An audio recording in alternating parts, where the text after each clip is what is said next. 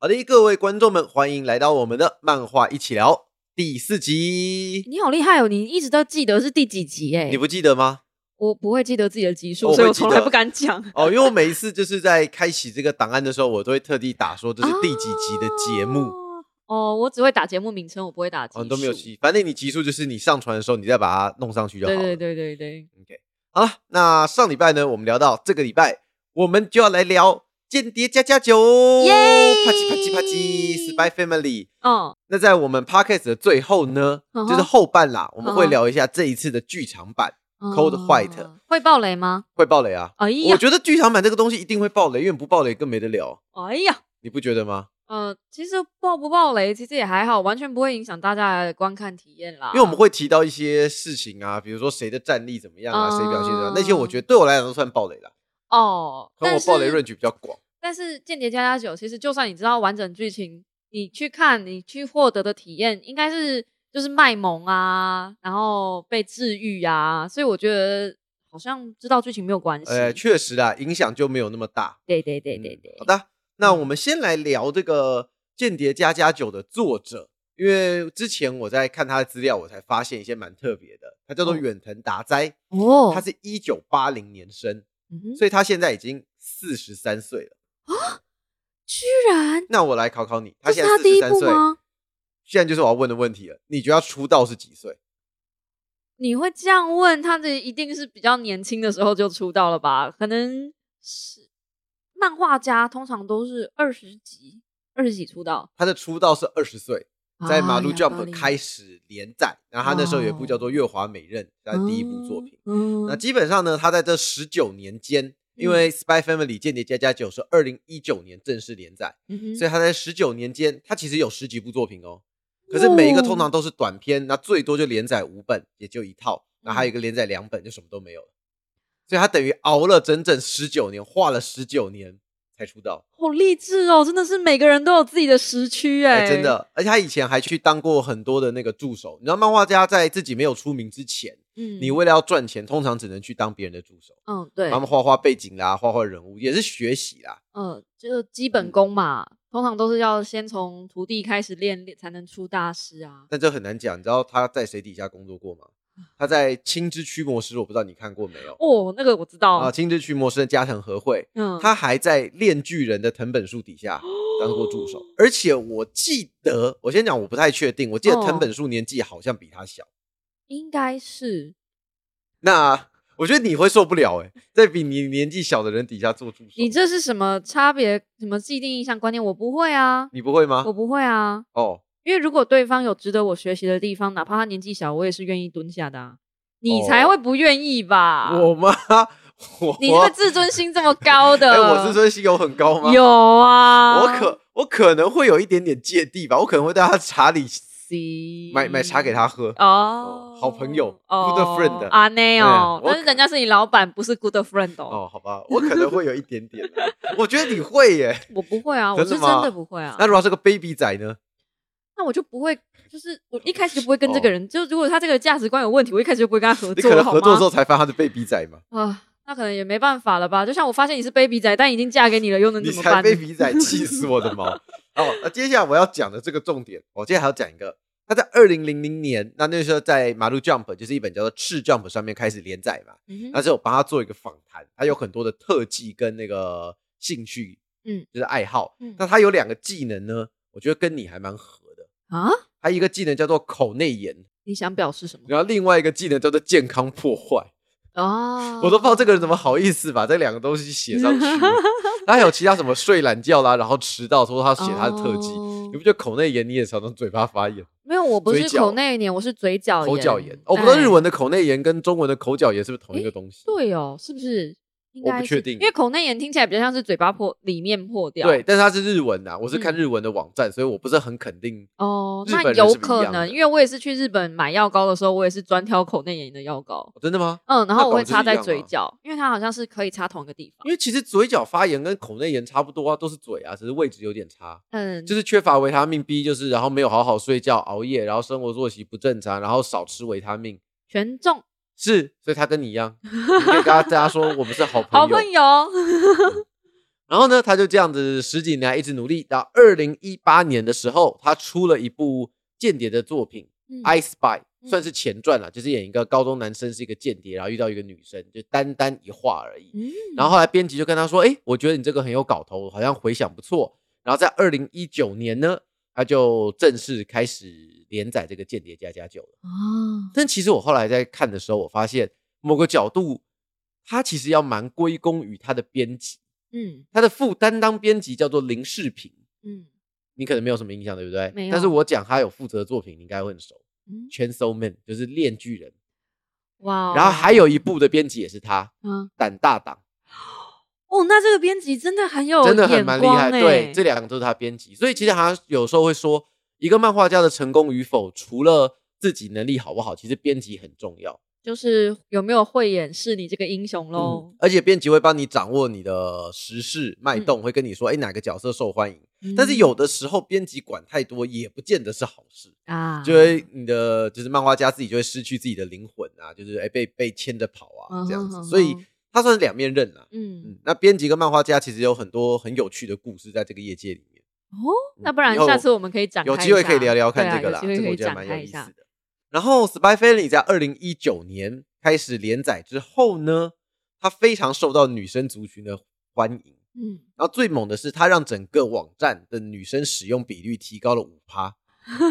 我觉得这个哇还蛮扯的。这个好强 哦。然后呢，在二零二二年就开嗯始做动画了，嗯然后至此，我觉得《Spy Family》的社会级现象就开始了，嗯，不管在日本、在台湾都是一样，就是大宇宙啊，所以证明了这个时代真的很需要做动画、欸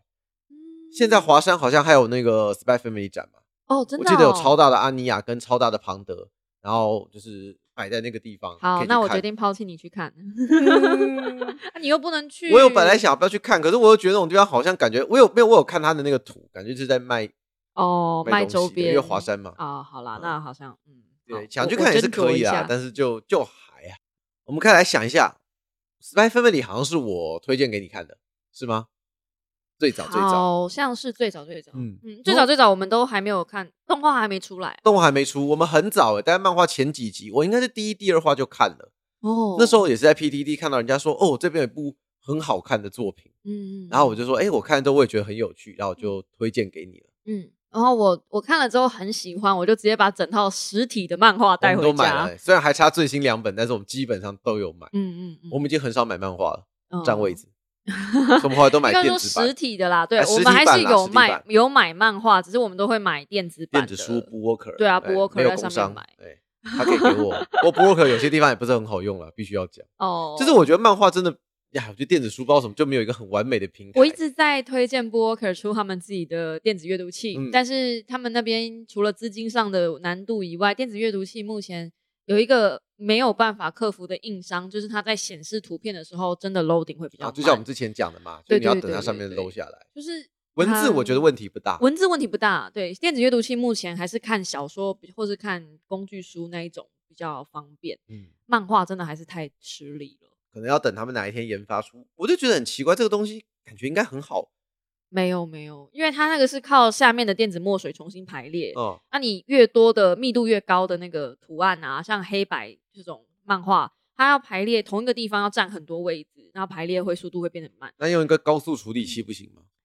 嗯，现在就不知道为什么他对啊们我没的有意思办就是法这个啊搭配高速处理器，因为感觉上这种电子运算的东西，就有一个更快处理器就可以解决九成的问题。对理论上啦，但是它的成本就会提高。那如果你你 OK，你愿意花两三万块去买一台电子阅读器嗯吗？而且它还是只能看书哦。好啦，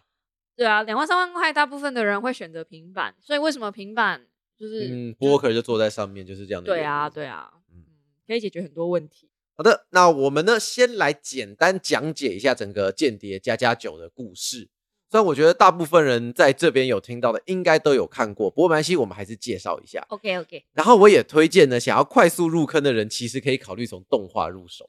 因为它的动画真的做的非非常常非常好，哎嗯基本上是几乎毫无缺陷的那一种嗯哼，所以就可以开始了。那不会就像呃《黑暗集会》，我就推荐漫画入坑，因为它的动画实在是有一点点悲剧。黑暗集会我甚至不推荐 动画，不要看动画，那是呃另外一个世界是啦 嗯线。嗯有点难过。呜呜呜呜。呜那么《间谍加加九》呢，它的背景是设定在一个架空的东西国，嗯事实上它在现实影射的就是东西德。嗯，冷，战时期的东西德在二次世界大战结束之后，嗯嗯嗯那所以呢，这两个国家之间就有很多间谍谍报的那个对立。嗯，那东国呢，就是比较传统一点，西国就是比较向西方靠拢。嗯，所以主角黄昏以他是西国的一个间谍，嗯，他要去东国里面去查取秘密。那他最后的目的就是想要促进两国合并嘛，因因为一个国家分裂成两边的时候，总是会斗争，没什么好下场。嗯，我说的是一个国家分裂完，有些不算国家，我现在就不知道该怎么办了。你想 要，没事，我就这么说。你该不会没有，我没有嗯要臭。哦，那西国呢？这个我们的主角黄昏，他就潜入到了这个东国。嗯那接下来他想要调查的一个人，叫做一个就是一个军阀吧，但是军阀他的行动非常的保密，他也很安全，所以没有什么机会见到他。他们后来唯一找到的一个方式，就是在东国有一个叫做伊甸学园的学校。嗯如果你的学生成绩够好，就可以进入他们年度可能一年一次的恳亲会。那在恳亲会呢，这个大军阀就会现身，是嗯唯一能够正常方式接触到他的管道。嗯，所以主角他们的这个整个谍报部就想了一个方法，好，那你就想办法弄一个小孩，嗯，然后你就让你的小孩得到这个荣誉，嗯然后你爸爸就可以理所就是光明正大的混入到这个恳亲会里面，嗯跟对方接触。嗯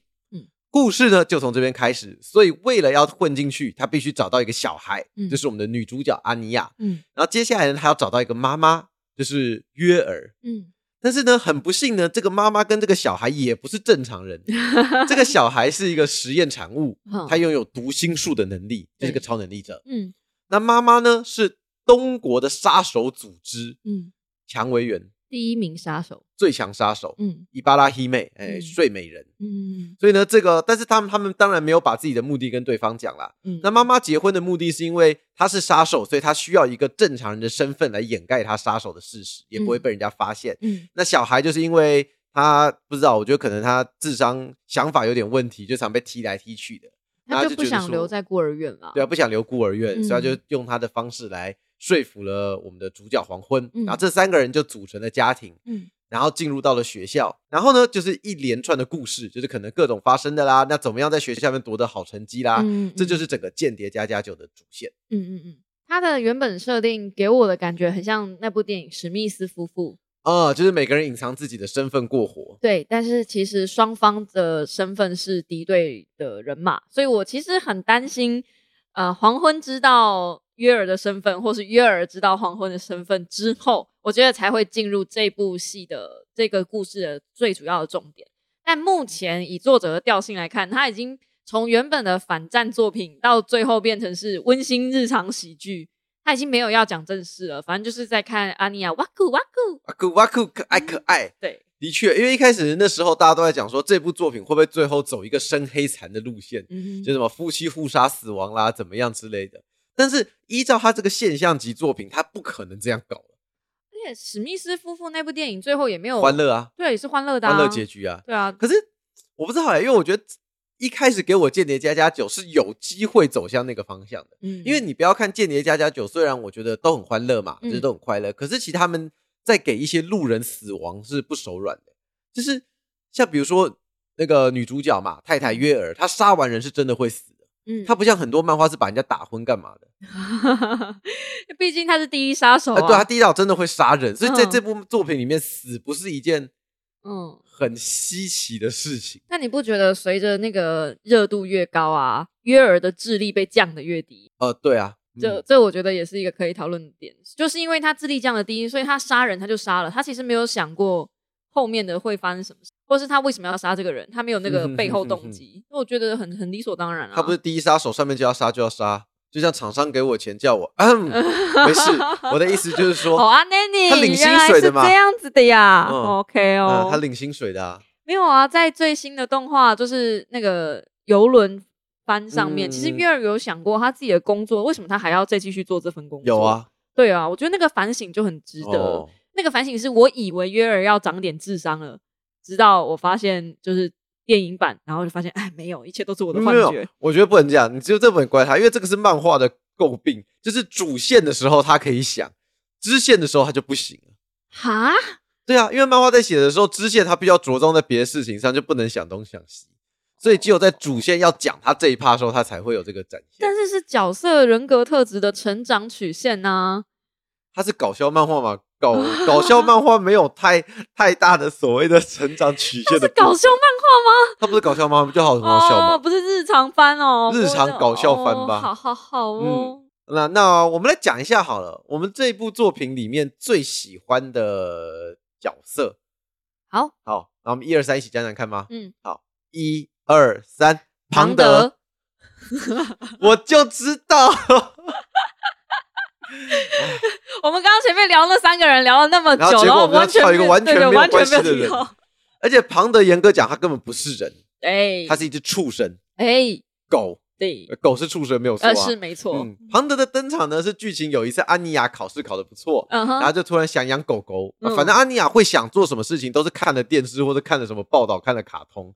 还有啦，还有同学，那时候哦好像是他们在聊天，啊。次子说他家有只狗，对对对，然后、嗯然后安妮尔就说啊，那这样子的话，有狗的话就可以可以拉亲近，近对对刺对激对对，然后也因为这样才说服黄昏养狗、嗯哼哼哼啊。这边补充一下，我们讲的次子就是我们一开始讲的那个军阀的儿儿子，他刚好跟安妮亚同班，嗯哼，所以他们有另外一个战略。这个战略当然是黄昏想的，那安妮亚是用读心术读到他的，就是嗯你跟次子搞好了关系，嗯那就有机会到他们家做客嗯，哼就有机会遇到军阀。嗯那哼，这条路实行的怎么样不好说啦，就是账面 Plan B，呃账面看起来是不太妙，可是实际上次子还蛮哈安妮亚 的，这个可是赤子都没有承认呢、他不承认啊，对啊，傲娇啊，小男生都这样嘛。哦，其实赤子晕的时候我也觉得很可爱，。啊次子很晕很晕 哎很晕，嗯总之呢，啊，就是说他想要狗，所以他们嗯就去本来想要去地方买买狗，嗯，就发生了一些事件。有一个恐怖组织呢，他们就想用狗去炸那个官员，哦他们就对找了很多的狗，嗯结果有一只狗刚好就是庞德。嗯。那好巧不巧，他也有超能力，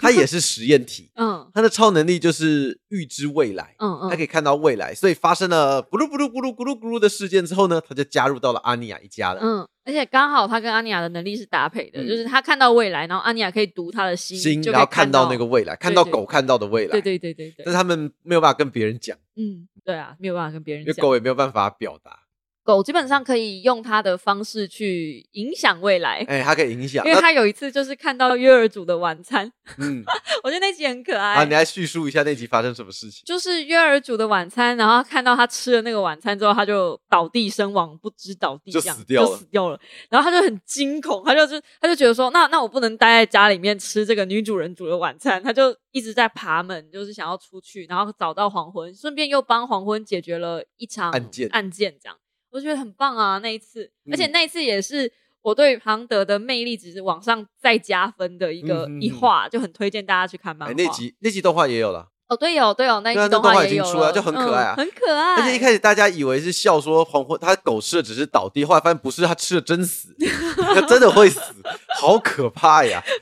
耶尔就不愧是第一杀手，他连 他连下做厨菜都都是跟杀人没什 么两真样。的。反正庞德，我们喜欢他，是因为他是剧中最可爱的那个存在。很多人喜欢安妮亚，可是严格讲，安妮亚其实某些程度她很雷，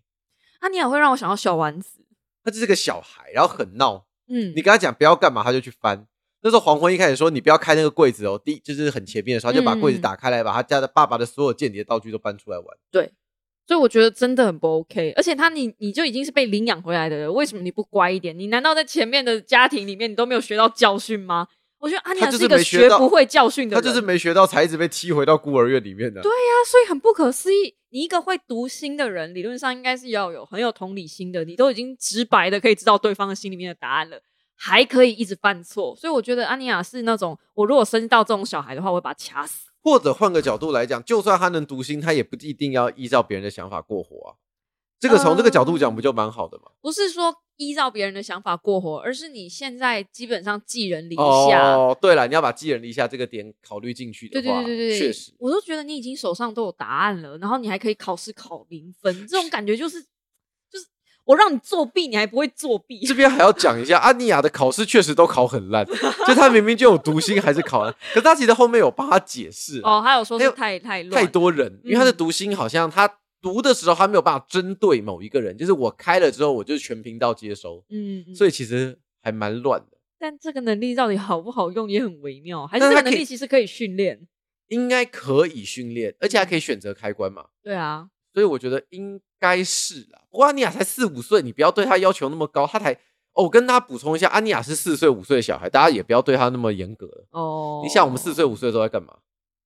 至少我没有在那边拖屁屁，然后在那边外星人光波之类的。好吧，这几个倒是确确实啊，那就要讲脱屁屁关坡，我们来聊一下这次的剧场版好了。嗯总结来讲，你觉得这次剧场版《Cold White》觉得好不好看？哎、我最后一度有点犯累，嗯，嗯，但是我必须说，约尔出场的次数有一度让我觉得很烦躁，怎么说？因为你说他安妮的还是约尔？约尔，哦，因为那个打斗的画面啊，真的多到一个我觉得可以了啦，好了啦，嗯这种感觉就是我知道他想呈现约尔很厉害，嗯也确实打斗的画面每一幕都很精彩，就是你嗯单切开来看那个分镜都很漂亮，但是真 Too 的 much 太多了，因为它多到已经把敌人的动机，然后为什么要这么做，那一些主剧情都吃掉了。毕竟嗯哼我们时间有限嘛，所以我会觉得，嗯，制作群优先把约儿放进来，只是想要炫技。呃，学一下他们的技术呃的那个动画制作技术。嗯，他们并没有想要把故事讲清楚，就是到最后看完，我们其实不知他道们到底坏想人要的干嘛？坏人要干嘛？对，不知道坏人的动机干嘛，不知道约儿打的那个人是什么东西，他到底是机器人还是生化人还是什么，不知道，反正啊，有没有苦大仇逼的那些东对西，？有没有什么理由什么的，都然没后有都没有，而且他那个就就反正就是我觉得很空应啊，该讲约尔应那该一讲啦那一条线很空，我觉得应该这样讲，这部片除了描写他们家三个人之外，其他人几乎没有在描写，几乎没有。但不可以这样啊，这给小朋友看，哎，听说小朋友看了笑得很开心，哎，哦对，因为小朋友不需要理解太对多，他这个真的是给小朋友看的，就是现在的小朋友阅读能力跟就是辨识能力也小变朋得友很下们，小降朋，友们不要不要不要那么严格嘛。不而且行 很多人说这这一节约尔其实整个来讲某方面还蛮雷的，一开始就自己在那边猜老公外遇，然后又摆、又摆个臭脸，嗯然后出去玩的时候又在那边做做做做，然后还打老公一掌，然后躺在那边睡了半天。所以你如果问我这个这部里面最不喜欢的，我大家最不喜欢约儿，我觉得约尔很多时候其实是有点被剧情或者被编剧怎么讲，就有点被被他被制造降成一个智笑料感对。他被降智降的太严重，就是一个，而且严格讲，约尔的平常白天的表面工作是一嗯个、呃政府机关的一个什么公务员，公务员就他不可能那么没有正常的思考。他把它写的就是生活，已经不是生生活活白白痴痴，已经远超过了他连一般正常人的逻辑都没都没有了，欸怎么可能？你一个杀手，你你总要潜入什么地对方啊吧？然后你总就是你不，他潜入不都直接正面杀光了哦， 但是你我我可以理解你想讲的啦，就对是再找啊你做一个事务官、公务员，不可能那么那个。 对，倒不如说一开始的约尔其实还比后面的约尔还正常人一点。前面几话的约尔刚开始的降智没有这么严重，到后面我真的觉得他是白痴，他比阿尼亚还白痴。你好我气哦不能，不因为我不能接受一个人身为人家的老婆，身为人家的哦，可能因为嗯我是老婆，是哦然后我我又有心态想当妈妈，哦所以我看到一个妈妈跟一个老婆，然后做成这个样子，我就觉得很气。然后她的生活还比我更好，我就觉得更气。啊！对了，他他们是过得蛮好的， 对啊，她过得蛮好的，因为黄昏算有钱，所以黄昏的钱从谍报局拿的。可理论上约尔应该很有钱的、啊、对啊，他是干杀手，杀手应该钱没很有多。是杀手组之前很多。杀手拿到的分润不确定，如果应该约不会儿太智少商吧没有，如果约儿智商是那样的话，哦哦哦哦好吧，你这样想，人家唬唬他，给他两顿饭，是就搞定吧？了是吧？嗯，就觉得约儿感觉很好骗啊。而且约尔一天到晚没有手下留情的，嗯，他打他只要跟小孩在做运动，我都很怕会失手把你 打死。所以啊，我就觉得不合理啊。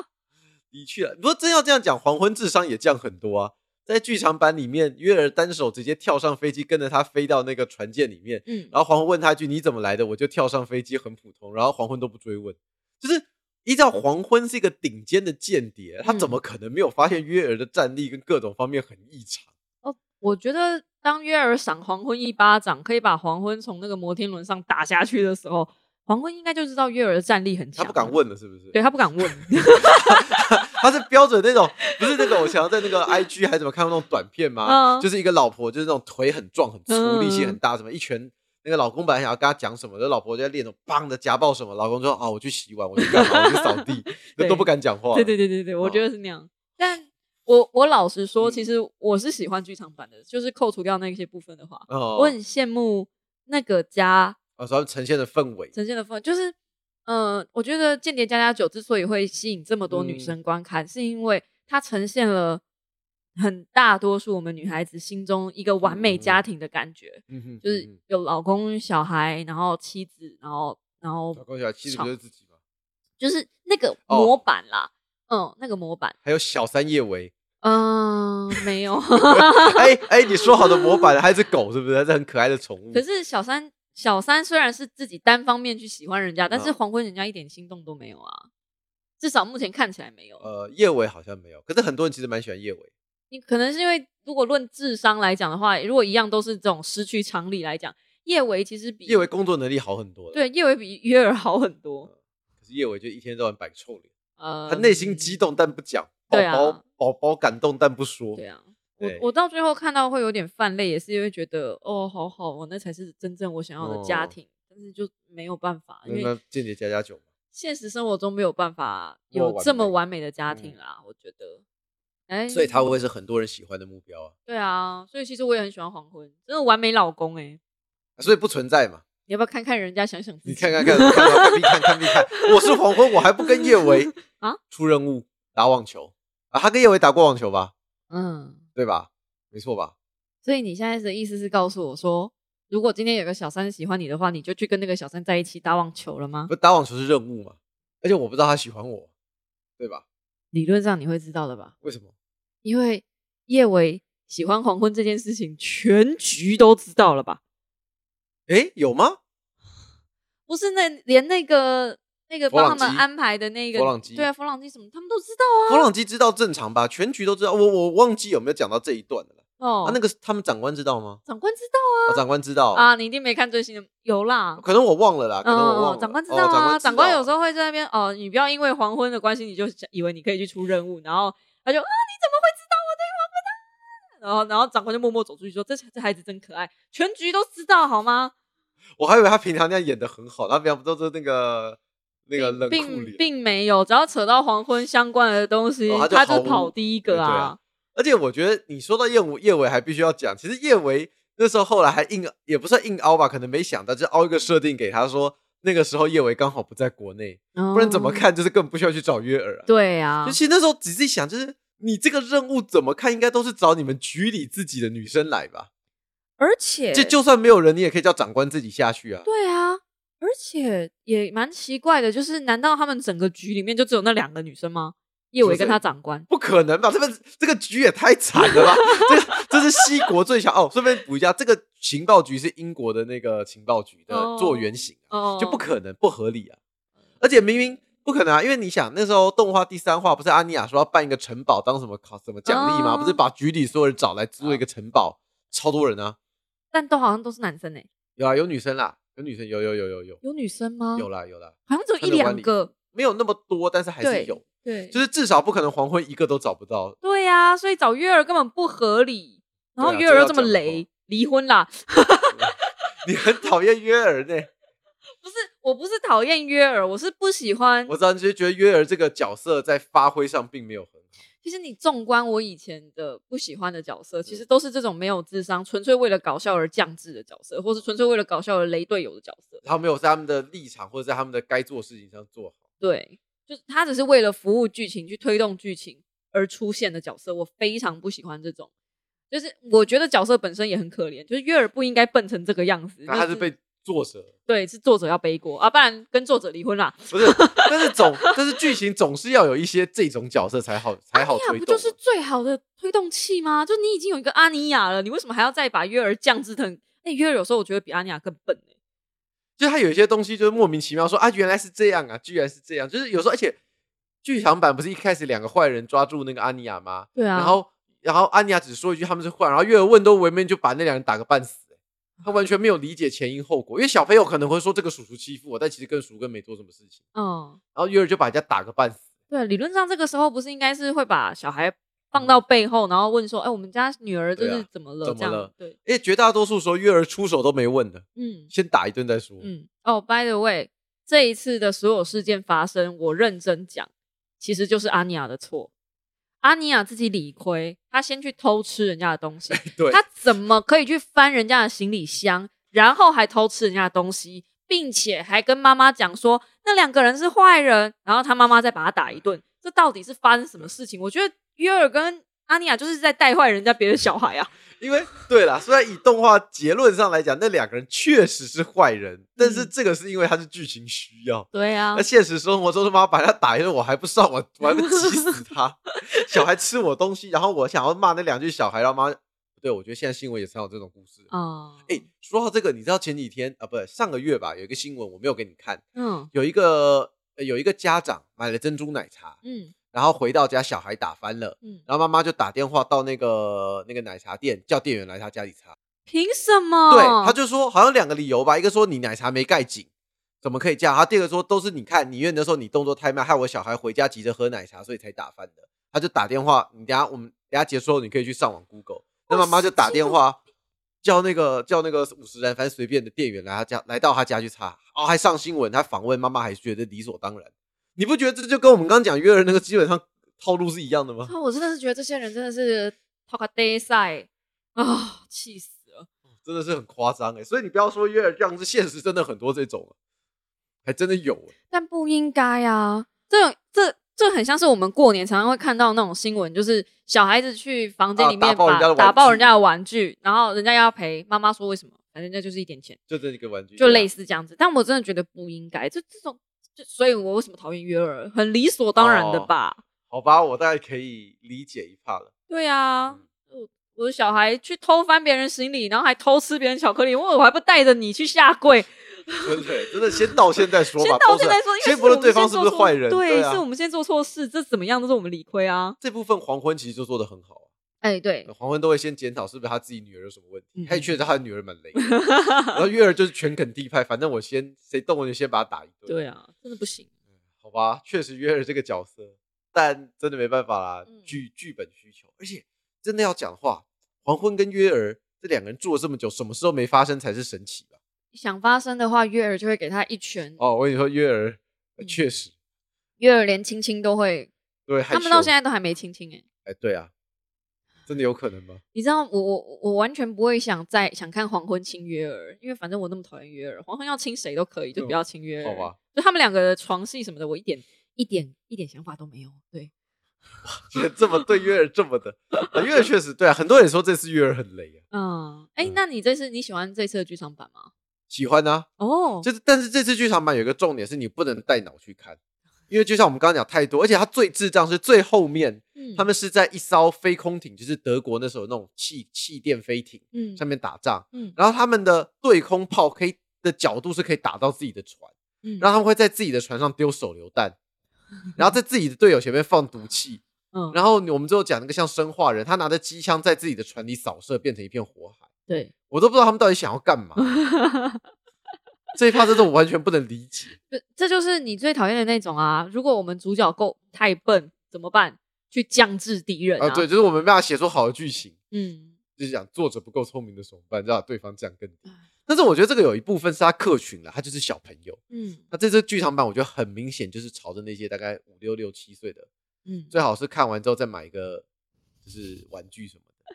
可是啊，那你想，呃其实他们不是说这一次的那个《间谍加加酒》，它的客群其实都是女生，对啊就，是某一部分，我觉得他们也有服务到女孩子的这一块。因因为我每次看到黄昏很很热衷在帮女儿买蛋糕的嗯材料那些的过程，就觉得哇，这个爸爸真的很好哎、哦，好想嫁一个这么好的人、哎、哦我突然想到一个很有趣，可是男生其实大多数不讨厌约尔、欸。嗯，我突然想到一件事情，所以这还是回到我们常聊的，女生是比较感性的动物，哦是就啊是，想要看约尔呃黄昏的那些行为表现。对啊对啊，然后男生只要看到约尔的站立跟他那边抖，呃，我是说嗯抖积什极的么抖动，抖什啊么？哦没有说就是只要看到约尔的身材，然后大家就说哦好了这样子。对啊，其实一怕会不会也是跟这个有关？应就该有可能，如果因为今约天把尔是服务男性的对嘛，，如果今天把约尔跟黄昏两个角色倒过来，这部是不是就完全不行？因为男生笨到不行，然哦后不女生行很，聪明，哦不但是行男生只有很帅跟很多肌肉，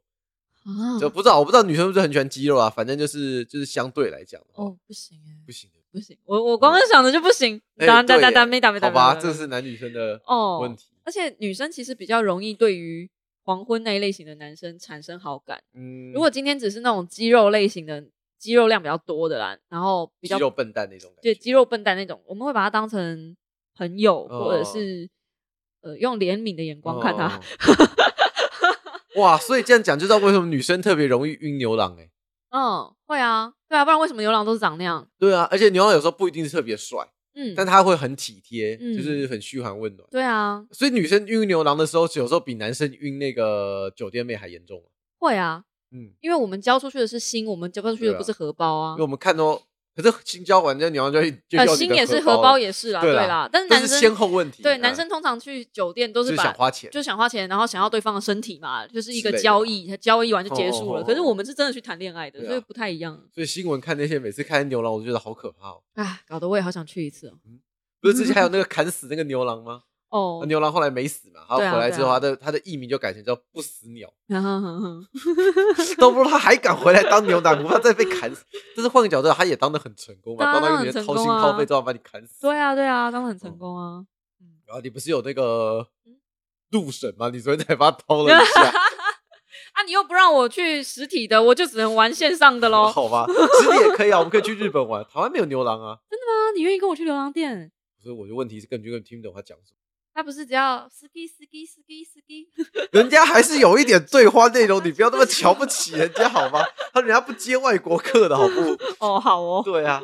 好了，那么总结来讲，对于《嗯间谍加加酒》就到这边，我们是觉得是很好看的作品，。 啊对，但是相对来讲，其实它渐渐也有朝向比较低龄化。嗯，其实我觉得这跟柯南或者跟很多作品就是演久了，嗯它的客群会慢慢有些往下调，嗯，而且其实他的低龄化是策略，我觉得是对的，是，对的，是成功的。嗯你看它动画，它现在卖成这样，搞不好它会走上柯南一年一部剧场版。